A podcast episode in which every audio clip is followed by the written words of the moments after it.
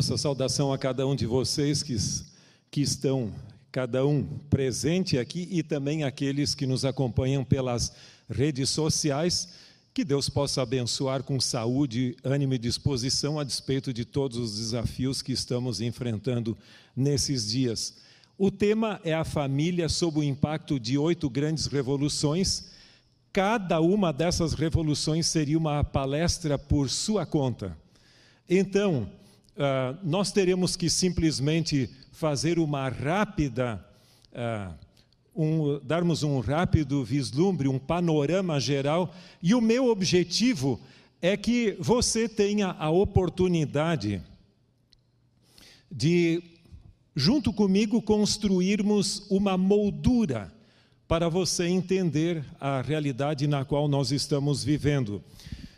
E eu gostaria de, de começar com esse uh, famoso professor do Instituto de Tecnologia de Massachusetts, que é considerado nos Estados Unidos, segundo algumas avaliações, como a melhor instituição educacional americana. E eu estava ouvindo uma vez uma entrevista com ele, ali você tem a, a, as palavras textuais dele, no programa Roda Viva da TV Cultura, aqui de São Paulo.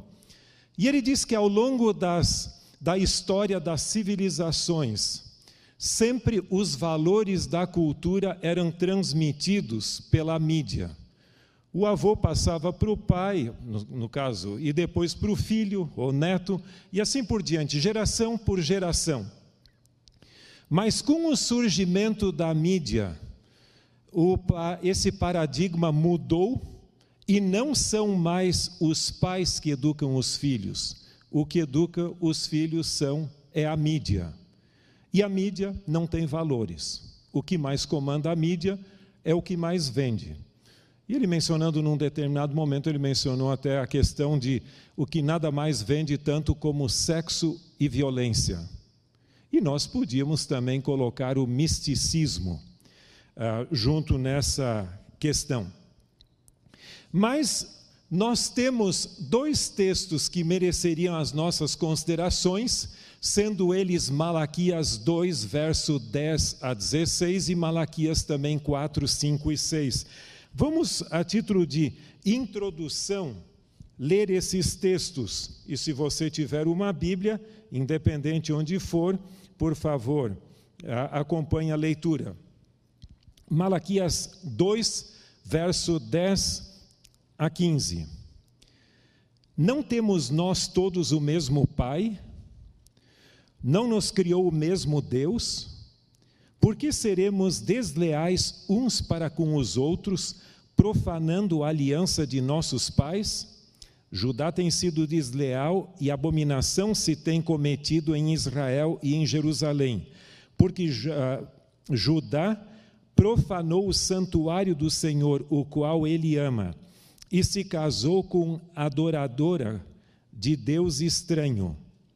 O Senhor eliminará das tendas de Jacó o homem que fizer tal coisa, seja quem for, e o que apresentar ofertas ao Senhor dos exércitos. Ainda fazeis isto, cobiçais o altar do Senhor de lágrimas e choro, cobris o altar do Senhor de lágrimas e choro e de gemidos, de sorte que ele já não olha para a oferta nem aceita com prazer a vossa mão. E perguntais: por quê? Porque o Senhor foi testemunha da aliança entre ti e a mulher da tua mocidade, com a qual tu foste desleal, sendo ela a tua companheira e a mulher da tua aliança.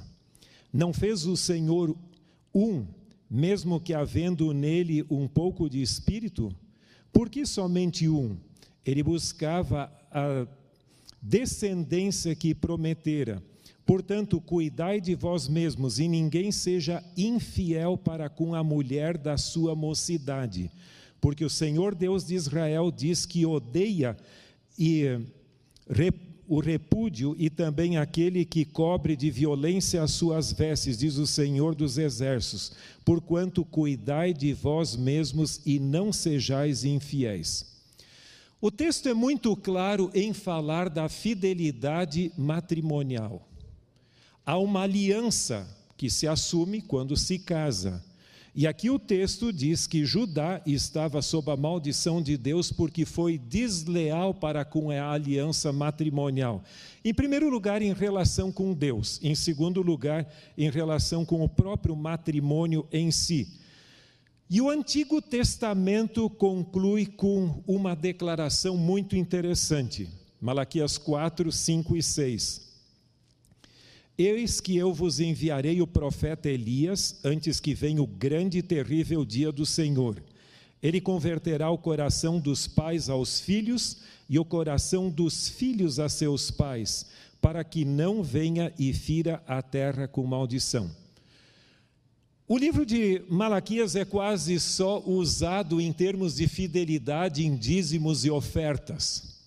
Mas aqui fala da fidelidade no relacionamento com Deus e na fidelidade matrimonial e também na restauração do relacionamento familiar. Sem dúvida, a família é o mais importante sustentáculo da sociedade. Estudos abalizados têm demonstrado que civilizações onde a família se esfacelou, também a sociedade enfrentou crise. E nessa oportunidade, como nós já mencionamos, vamos tratar de oito grandes revoluções de maneira muito rápida para ficarmos dentro do tempo.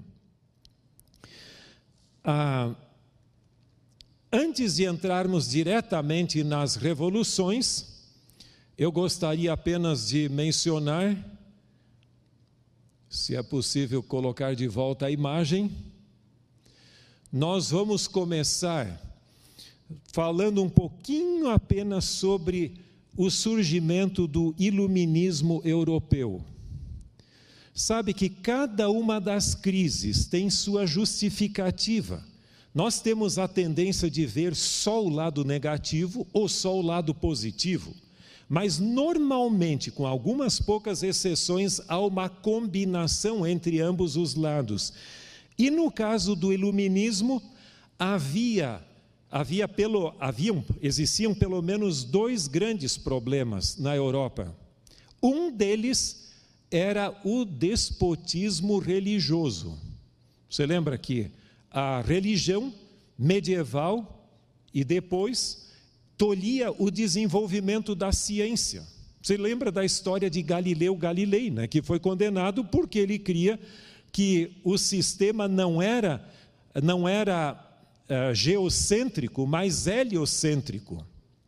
E outras coisas mais, mas a igreja colocou como dogmas coisas que não estavam na Bíblia. Isso teve suas consequências. Em segundo lugar, também o feudalismo foi muito forte porque famílias burguesas tinham muitas riquezas e viviam uma vida de luxúria.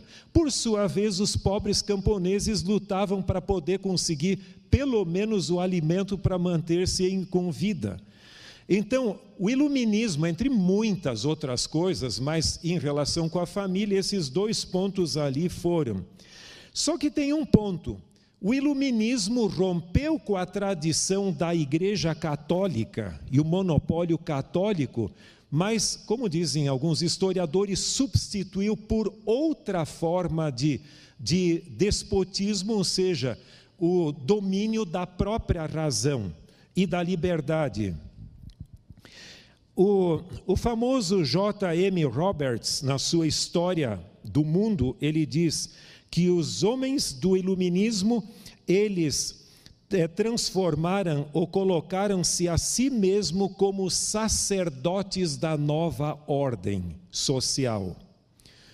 Um livro que foi muito influente naquela época foi Teresa, a Teresa filósofa, ou seja, esse livro foi publicado em 1798, original em francês, e é uma novela altamente pornográfica. Mas ela tem um teor.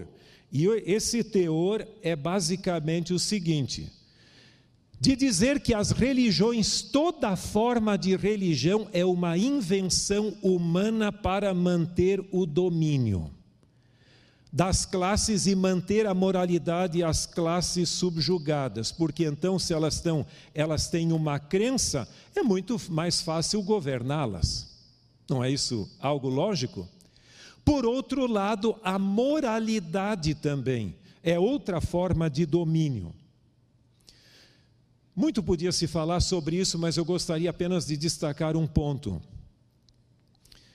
O iluminismo, principalmente na França, ele na época foi subjugado, mas ele semeou sementes que ao longo da história da civilização ocidental germinaram, e o que nós estamos vendo no nosso mundo em termos de moralidade, é basicamente um reflexo do que o iluminismo eh, semeou. Você tem também a Revolução Francesa, e essa Revolução Francesa, ela foi com forte ênfase no, na deusa da razão e da liberdade, não só da razão, a razão e a liberdade, e os instintos. Mas é óbvio que em 1804 você tem o Código Civil francês, que com seus 2.281 artigos, que realmente seguraram as coisas e não permitiram que essas ideias continuassem. Isso surgiu depois do reino do terror. Agora, quanto às revoluções em si, é bom ter em mente que Nenhuma dessas revoluções generalizou, ou seja, dominou todo o mundo, não é assim. Mas elas desenvolveram ah, ventos, ou melhor dito, quem sabe, ondas que influenciaram em alguns lugares mais ou menos. Então você não pode pegar e dizer agora tudo aconteceu assim, não, por favor. Toda vez que se trata de revoluções, você tem que evitar uma coisa que é uma grande tentação, que são as generalizações, que muitas vezes pessoas retóricas gostam de colocar para falar o seu ponto. Mas, em sentido geral, na, nas comunidades agrícolas e artesanais, a família normalmente trabalhava junto dormia junto à noite, vivia junto, tomava as refeições juntas e depois também trabalhavam junto na lavoura ou no, no, uh, no cuidado do gado, mas estavam sempre juntos. À noite, era o momento em que eles conversavam entre si na mesa da janta, então se jantava e ficava conversando, e os pais e avós transmitiam os valores e a história da genealogia da família e assim por diante. Mas esse modelo foi rompido pela Revolução Industrial, começando na Inglaterra, depois você tem a França, a Alemanha e outros países. E a revolução industrial, ela dividiu os países entre os países industrializados e aqueles que não eram industrializados, ou que a industrialização chegou posteriormente. Nesse período, principalmente a figura do pai de família foi tirado do círculo familiar porque ele tinha que se deslocar da sua residência, onde quer que a família morava no interior, ir para um lugar distante trabalhar na indústria. As guerras na Europa eram frequentes. Os meus bisavós decidiram vir para o Brasil, pelo menos por parte de mãe, por causa da guerra terrível franco-prussa, onde praticamente os amigos estavam mortos, não havia ali água para beber nos córregos que estavam todos cheios de sangue. E eles disseram: Isso não é um país, um lugar, um lugar seguro de viver, mas na falen no caso do pai ser convocado para a guerra e morrer na guerra, normalmente a mãe ou o filho mais velho, alguns dos filhos tinham que assumir o trabalho em uma indústria para poder sobreviver. E a jornada de trabalho era cerca de 12 a 14 horas por dia num lugar extremamente insalubre. E muitas vezes a pessoa perdia a saúde na própria fábrica.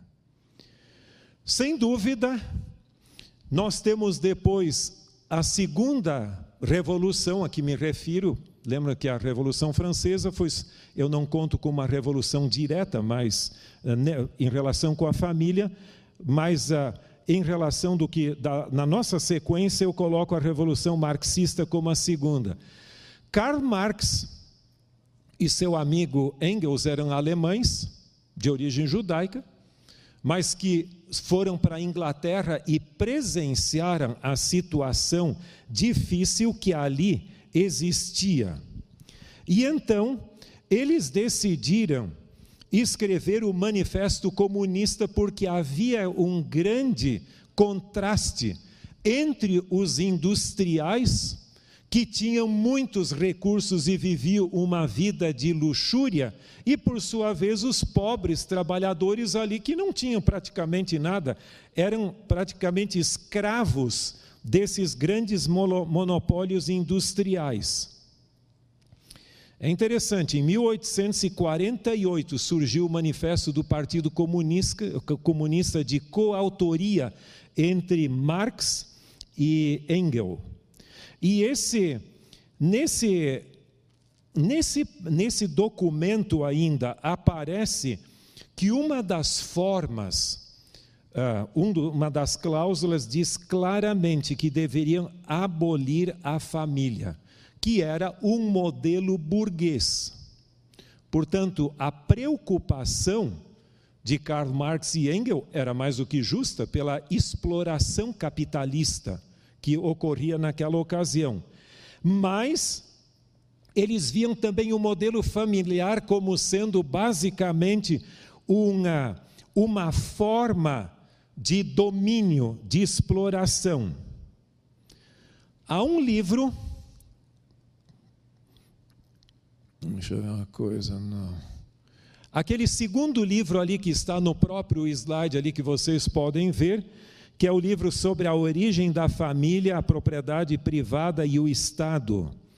Nesse livro, publicado em 1884 por Engel, um dos dois autores ou coautor do Manifesto Comunista, ele diz claramente que a ideia, ou em outras palavras, toda forma de propriedade privada deveria ser abolida e o conceito de um homem ter uma mulher e também uma mulher ter um homem deveria ser abolido. Por incrível que pareça, lendo esse livro, eu achei interessante que ele propõe a ideia de acabar com o casamento monogâmico e estabelecer em seu lugar na edição revisada do seu livro O Casamento em Grupo. Em outras palavras, a proposta dele muito se assemelha a um experimento que houve lá nos Estados Unidos, em mil, de 1848 a 1881, uma comunidade chamada Oneida. Eu não sei se alguém de vocês que já foi para os Estados Unidos numa loja onde você compra, pode ser Walmart, pode ser outra, outra, uh, outra rede, você encontra talheres Oneida, se escreve Oneida com E, Oneida. E ele, esse indivíduo, o John Noyes, que fundou essa comunidade Oneida, na sua comunidade ele também decidiu praticar um comunismo matrimonial onde cada mulher era esposa de cada homem e cada homem era marido de cada mulher. Os filhos da comunidade não sabiam quem era o seu pai, porque é uma promiscuidade generalizada. Por outro lado, depois de uma certa idade, depois de amamentar, os filhos deixavam de ter contato com a mãe e passavam a ser filhos da comunidade, não sabendo depois nem quem era o pai nem a mãe. Mas esse é um modelo que, por a intervenção, foi banido. É óbvio que esse ideal de Engel não chegou a ser praticado, quanto eu saiba, Conversando com meu amigo Arthur Stelli, que é vice-presidente da Associação Geral e que é da uh, natural do, uh, do Cazaquistão, eu perguntei, e o ideal desse casamento múltiplo, da erradicação da família, foi praticado na ex-União Soviética? Ele disse não, porque as raízes da igreja ortodoxa eram muito fortes e não permitiram. E se eles se voltassem contra a família, então praticamente o próprio regime uh, comunista não sobreviveria. Então, até passaram a apoiar a família. Então, temos que ter em mente isso. Mas os ideais eram nessa direção. Agora, além disso, o, o comunismo, ele passou, o marxismo passou por diferentes fases, e uma delas é a a escola de Frankfurt é uma escola de sociologia, não vinculada à Universidade de Frankfurt, mas era um instituto de sociologia que se abriu à psicologia e a outras áreas da humanidade. No período de Hitler, se transformou para a Columbia University, em Nova York, mas eles passaram a desenvolver o que se conhece como o marxismo cultural, somado a Antônio. Uh, Gramsci também. E a teoria crítica. Bem, tem muitas coisas ali. Por exemplo, um dos grandes pioneiros da escola de Frankfurt, na Alemanha, ela voltou, de, depois da, da Segunda Guerra Mundial, voltou de novo para ter sua sede na Alemanha, mas Fromm, por exemplo, na área de psicologia, ele tem uma declaração onde diz que a religião e a moralidade sexual estrita, elas cumprem um papel preponderante o, na criação de sentimentos de culpa, que são importantes para uma relação de autoridade. Então, alguns que estudam psicologia conhecem Fromm, mas ele diz que a religião e a moralidade têm essa questão de de gerar um senso de culpa e que deve ser superado. E hoje nós temos o que se chama também de marxismo cultural ou o socialismo uh, cultural também. Portanto, a, o surgimento dessa revolução foi em relação com uma perspectiva de uma opressão que havia na Inglaterra e, consequentemente, em outros países também para superar, mas caminhou numa direção antirreligiosa e antifamília. A outra revolução é a revolução feminista. Esta tem uma grande história. Tradicionalmente, na nossa civilização, e não só aqui, a civilização ocidental, mas outras também, as mulheres sempre foram oprimidas. Isso é não é nada de novidade. E, obviamente, também lá, na, no contexto do iluminismo, surgiram livros sobre esse assunto. Por exemplo, em 1791 apareceu os 17 artigo, artigos da Declaração dos Direitos da Mulher, uh, que foram até submetidos à Rainha da França. E um dos pontos ali, o artigo 1, por exemplo, diz: a mulher ela foi, ela nasceu livre e igual ao homem em seus direitos. E não submissa, ou seja, para ser escravizada. O artigo 10 fala também que a mulher não, não é aquela mulher que simplesmente precisa ali ser considerada e admirada, mas ela tem direito a subir ao pódio e usar o microfone e falar dos seus direitos políticos como qualquer outra pessoa. Então, isso, a revolução feminista não é de hoje, ela vem de mais tempo. Na Inglaterra, o livro sobre a vindicação dos direitos da mulher de 1792, ela diz também, bem claro, que a mulher não deve ser simplesmente admirada por sua graciosidade, como se ela estivesse em constante estado de infantilidade. Você tem outro que, uh, Simone de Beauvoir, que em seus dois volumes, ela publicados em, em francês em 1949, ela fala agora de uma maneira mais radical, não superar as diferenças, mas ela fala da escravidão doméstica. E que essa escravidão acaba estimulando a infidelidade matrimonial até. Bom, temos muitas outras coisas, mas no, no caso dos Estados Unidos, normalmente, no, embora alguns desses livros foram traduzidos ao inglês, eu até cito alguns deles aqui em inglês mesmo, mas nos Estados Unidos, um ponto de partida, um ponto fundamental para o início do movimento feminista é considerada a Convenção de Seneca Falls de julho de 1848, no, na parte superior do estado de Nova York. E era basicamente superar as dificuldades e a opressão que a mulher sentia naquela época. Por exemplo, uma das lutas da, da, das mulheres era conseguir o que se chama vulgarmente de lei seca, ou seja, a proibição da venda de bebidas alcoólicas em alguns lugares.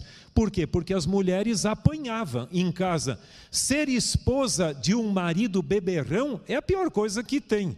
Elas eram espancadas, maltratadas, humilhadas. Mas esse esta agenda que era muito no sentido de colocar a mulher no seu devido lugar, começou a assumir uma posição mais radical com a publicação de um livro sobre a mística feminina em 1963, colocando, no caso, o lar como sendo praticamente uma emboscada, house, housewife trap, ou seja, a emboscada onde a mulher entra, e o divórcio como sendo a saída.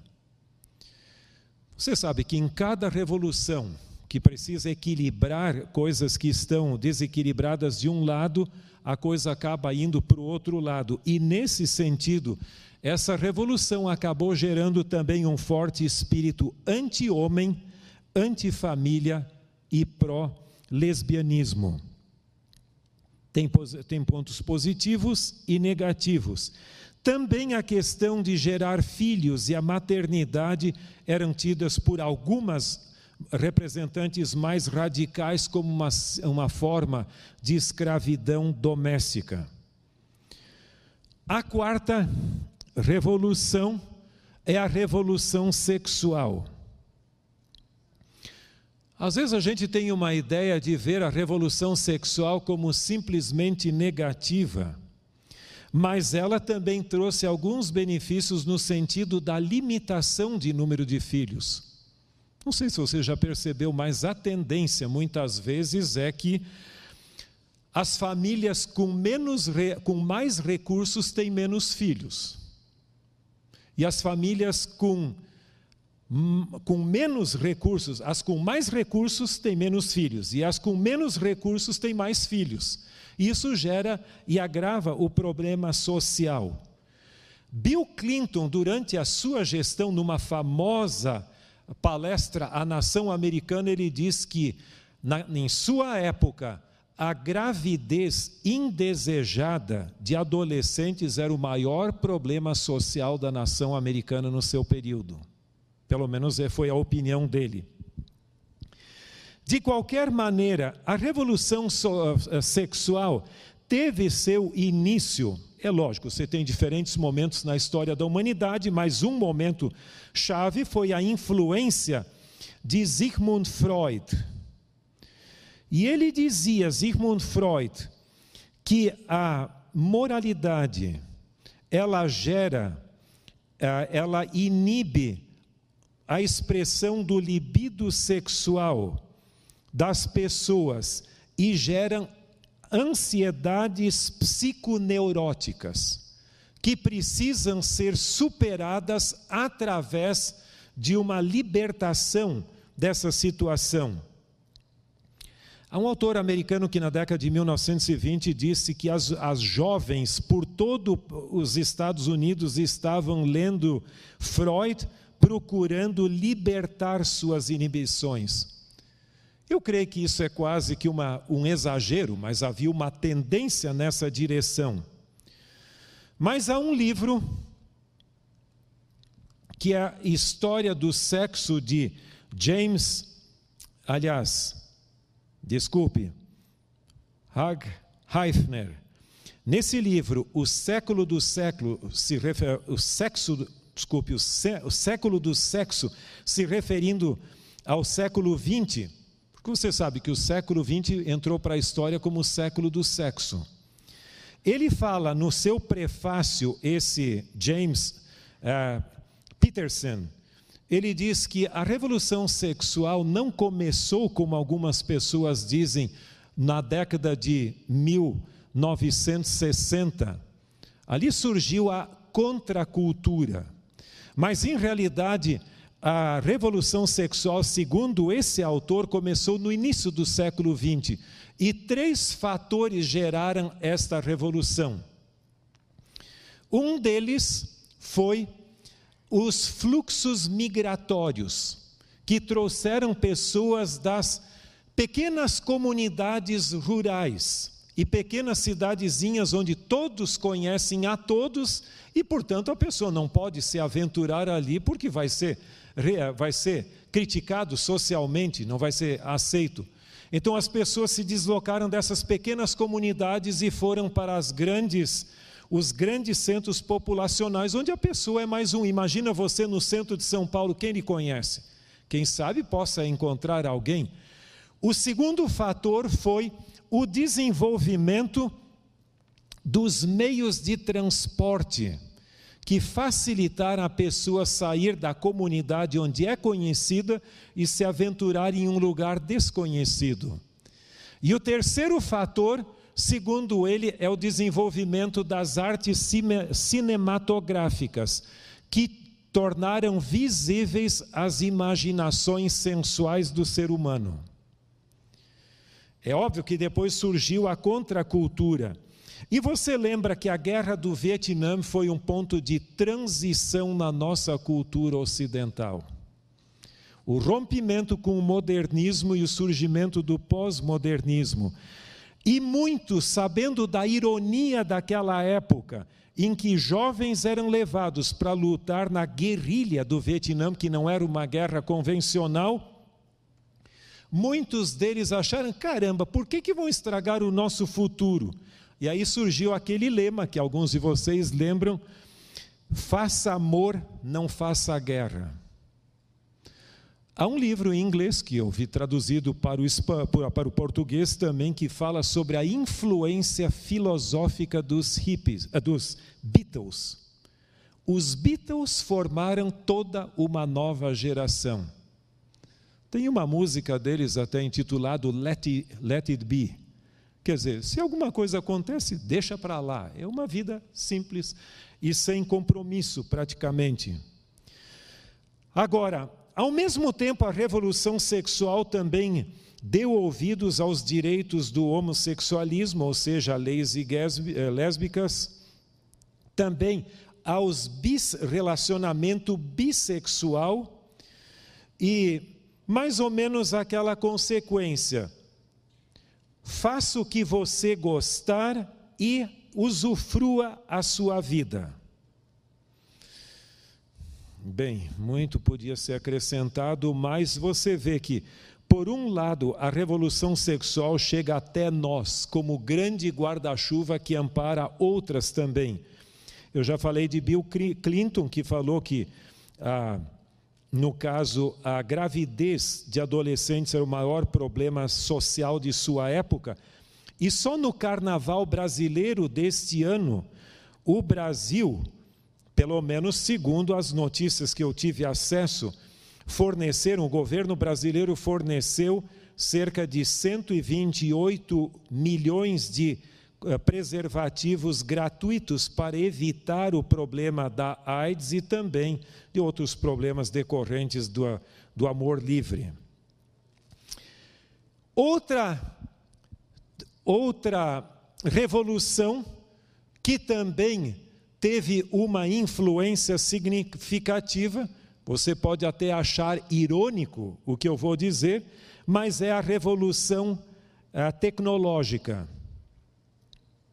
Nós já falamos na revolução industrial, marxista, feminista, sexual, mas a tecnológica também teve sua influência positiva e negativa. Você sabe que no passado, boa parte dos utensílios domésticos, como por exemplo, as bacias, eram feitas de metal. E outras coisas mais dentro da casa. Você tem também ah, as fraldas, eram de tecido, não quer dizer que hoje não exista, mas eram feitas de tecido, e as pessoas tinham que, depois de alguma coisa acontecer, lavar a, as fraldas, que nem sempre era algo agradável. Talvez alguns possam até se identificar com essa fase ainda. Mas os tempos mudaram e hoje são feitas de plástico e sei lá o que mais tudo. Os coadores também, no passado, eram de tecido e eram usados dia após dia, semana após semana, mês, ano e tal, até que se rompiam quando a pessoa fazia o café, ou seja lá o que, o que for. E depois as pessoas ficavam tristes quando esse, esse coador se rompia, porque ele era membro da família. Mas os tempos mudaram e se você deixa aquela borra em cima da pia, as pessoas ficam tristes se não, não for colocado no lixo.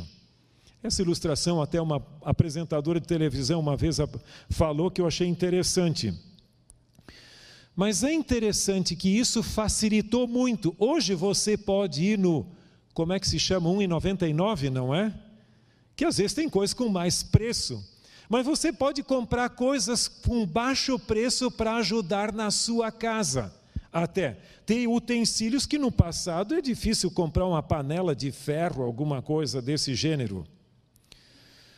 Mas junto com isso também surgiu a ideologia do transitório e do descartável.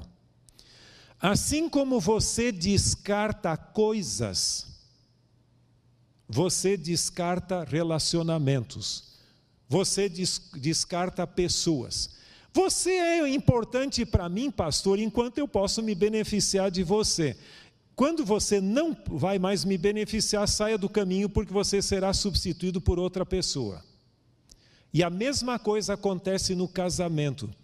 Sabe que a grande depressão americana de 29, que chegou ao clímax ali, gerou duas coisas. Praticamente a indústria americana estava quase falindo. E um indivíduo europeu, eu até cito aqui, mas não, não vem ao caso, ele gerou uma proposta muito interessante. E um dos pontos ali foi a questão da obsolescência planejada. Sabe que as coisas não podem ser muito boas, porque senão você não, não repõe. Também não pode ser muito ruim, porque senão você vai perder o freguês. Então você tem que ter aquele momento onde a sua geladeira vai estragar, não pode ser tão cedo, também não pode durar para sempre, mas aí para alimentar o, o comércio. E a segunda coisa é o modelo do ano. Caramba, o seu celular ainda é tal modelo? Você ainda tem o iPhone 7? O que, que, é isso? Já saiu o novo agora. Acho que foi esse mês, mês passado ali, você tinha que ter o um novo. Sabe, essa é uma maneira de testar, de, de tentar, perdão. E o objetivo é conseguir o seu bolso. O seu carro, que ano é? Caramba, mas é uma vergonha você andar num carro desse, você tinha que ter um novo modelo já. Percebe que o modelo do ano vai indo? E essa obsessão pelo descartável e pelo modelo do ano, pelo novo, também tem gerado o que se chama a cultura do divórcio. Então, eu já cansei de você, quero ter uma nova experiência. Isso é trágico, porque assim como se descartam coisas, se descartam pessoas. Falando outra vez, por exemplo, até, não sei se ainda usa essa expressão, mas no passado aqui no Brasil se falava do ficar, que é um namoro sem compromisso. Pode ser um encontro apenas e pronto. É um reflexo dessa cultura também. A Terezinha Feres Carneiro, que é uma autora do Rio de Janeiro, ela fala que, o, lamentavelmente, o casamento se tornou uma deixou de ser uma função social para se tornar uma fonte de, de autossatisfação. Uh, então, nós vamos casar, tá bom. O que, que você vai fazer para me tornar feliz? Não é o que eu posso fazer por você, é o que você vai fazer. Isso gerou o que também Bauman fala de a sociedade, o amor líquido e tantas coisas que são chamadas de líquido. Ele tem um monte de livros sobre esse assunto. A sociedade, a revolução tecnológica facilitou aquisição de coisas, recursos e tudo, mas ao mesmo tempo complicou porque tornou os relacionamentos descartáveis também. A sétima e penúltima revolução é a revolução cibernética, a revolução das, ah, das ah, comunicações. A internet surgiu nos seus primórdios, na década de 1960, no contexto da Guerra uh, Fria, onde o exército americano decidiu compartilhar informações estratégicas, mas era no início para uso militar apenas. Mas os tempos passaram e muitas coisas mudaram. Hoje a internet se virou uma obsessão. Eu soube, eu não fui à fonte, mas li uma vez sobre isso que na Sociedade Psiquiátrica Americana, uh, em, reunida em uh, Chicago, eles reconheceram a adicção à internet como sendo uma adicção semelhante ao, às drogas, ao álcool e ao fumo, etc. Mas hoje praticamente tudo está por conta da internet, principalmente YouTube e das redes sociais. E aquele velho chavão que é dito que a internet aproximou os distantes e afastou os próximos. Mas também existem alternativas. Você tem o Second Life, que surgiu já faz um bom número de anos e que praticamente hoje está em ainda existe, mas em declínio significativo, porque tem outras alternativas mais interessantes, mas ele facilitou o fato de você poder buscar uma vida alternativa. Se você tem problemas no seu casamento, o seu o seu uh, time de futebol nunca ganha nada. Você pode entrar no Second Life, ou podia pelo menos, acho que ainda pode, Lá você monta a sua cidade, você lá, aqui você é um Zé Ninguém, lá você pode ser prefeito da cidade, governador, pode ser tudo, pode ter um outro casamento, um outro relacionamento, outra família, e ter um time que só ganha. Então, isso despersonalizou muitos dos relacionamentos. Eu tenho algumas estatísticas aqui, por exemplo, a questão do cybersexo, sexo virtual, é, praticamente as estatísticas variam de 12% a 25% da internet mesmo é para uso pornográfico. Nós temos também a revolução de gênero. E aí entra em cena Michel Foucault, o famoso filósofo ali, que trata de alguns assuntos sobre relacionados com isso, com esse aspecto uh, de gênero, mas principalmente uma americana chamada Judith Butler, no seu livro O Problema do Gênero, e creio que em português esse seja o título, ela trata desse assunto também. Mas resumindo a história, Bom, esse é o livro que eu mencionei antes, desculpe eu não ter passado, mas Make to Break, ou seja, feito para estragar, que é essa questão. Mas no lado da revolução cibernética, nós temos hoje a revolução de gênero. Você sabe quantos gêneros diferentes existem? Eu não sei se alguém tem certeza, porque isso é um conceito fluido que você pode também optar pelo seu gênero. Mas vários estudos hoje falam de que existem 112 gêneros diferentes. Se você não está satisfeito com um deles, você pode buscar o seu gênero, e como é um conceito fluido, você também pode ser aceito. A, a internet britânica já em 2014 14, reconhecia 71, enquanto a americana era 50, a britânica já tinha 71. Mas hoje, hoje se fala disso. Portanto, é uma forma, nós estamos hoje vivendo numa grande crise de identidade. E a grande pergunta que surge é: quem sou eu? E que lugar você crê que a família convencional tem num ambiente como esse?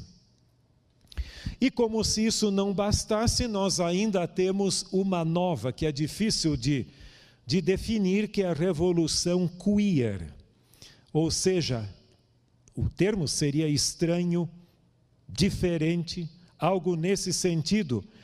Mas para os adeptos da revolução queer, a questão de colocar todos em igualdade de gênero não é aceitável, porque você está outra vez tolhendo, você tira de um protótipo ali e coloca dentro de outra for forma.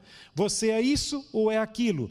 Então, na revolução queer, praticamente você tem plena liberdade de ser o que você gostaria de, de que seus instintos lhe levariam. E nós temos aqui vários livros escritos sobre isso. Eu tenho vários títulos, uh, mas que eu menciono aqui, mas eu só coloquei a capa de um deles por uma questão de tempo. Nosso mundo, portanto, passou por grandes revoluções, não contando a revolução, aliás, o iluminismo e a revolução uh, francesa, que eu creio que é o grande guarda-chuva ou o grande catalisador que liberou as, a ideologia que depois haveria de se manifestar e ao longo da história humana e encontrar sua expressividade em diferentes revoluções, nós temos essas que nós acabamos de mencionar. A revolução industrial, ela por um lado resolveu alguns problemas de algumas pessoas, mas oprimiu outras. A revolução marxista tentou resolver o problema do capitalismo gerado pela revolução, a revolução eh, industrial, mas substituiu uma forma de dificuldade por outra. Você tem a revolução feminista, propondo-se a resolver o problema do ser, da, da opressão das mulheres, mas caminhou num ponto mais radical. Você tem a revolução sexual, também ajudando pelo menos a liberar o conceito católico de que sexo dentro do matrimônio é pecado, que é um conceito católico, fora apenas para procriação mas por outro lado abriu as portas para uma liberdade sexual desenfreada. A revolução tecnológica ajudou a melhorar e trazer bens de consumo, por um lado, mais acessíveis, mas por outro lado também acabou gerando a cultura do transitório e do descartável. Por sua vez, a revolução cibernética ajudou aproximar amigos. Tem amigos, colegas de, de turma do ensino médio ou de outros momentos da vida que a gente reencontra na internet. É gostoso lembrar alguma coisa. Mas isso muitas vezes ocorre em detrimento dos mais próximos de nós, que sofrem. A revolução de gênero procurou dar espaço àqueles que não se encontram como tal. E depois, por sua vez, a revolução queer simplesmente abriu completamente a comporta. Agora, a grande pergunta é: e nós, como igreja, temos algo a dizer? Eu creio que, como igreja, nós temos que respeitar as pessoas tais quais elas são. Mas isso significa que nós não precisamos rotular pessoas. Agora, isso não significa que todas as pessoas tenham o direito de esperar que a igreja se acomode a qualquer tipo de ideologia. Se isso acontecesse, a igreja não teria nenhuma razão para existir. E nesse sentido, eu creio que, como cristãos e como adventistas do sétimo dia, nós temos uma sagrada missão do mundo de restaurar e preservar o conceito bíblico de família, que para mim não é algo transitório, algo obsoleto que tenha que ser modernizado, mas é o modelo bíblico. E não é sem motivo que Malaquias diz claramente: Eis que eu vos enviarei o profeta Elias antes que venha o grande e terrível dia do Senhor. Ele converterá o coração dos pais aos filhos e o coração dos filhos a seus pais, para que eu não venha e fira a terra com maldição. Eu espero e oro que a sua família, quer seja em relação com os seus pais e irmãos, ou a família que você constituiu, possa ser um pequeno exemplo na terra, onde a família está se esfacelando do ideal de Deus para a humanidade e que sua família possa não apenas ter estabilidade aqui, mas ela possa perpetuar-se pela eternidade. Deus abençoe. Amém.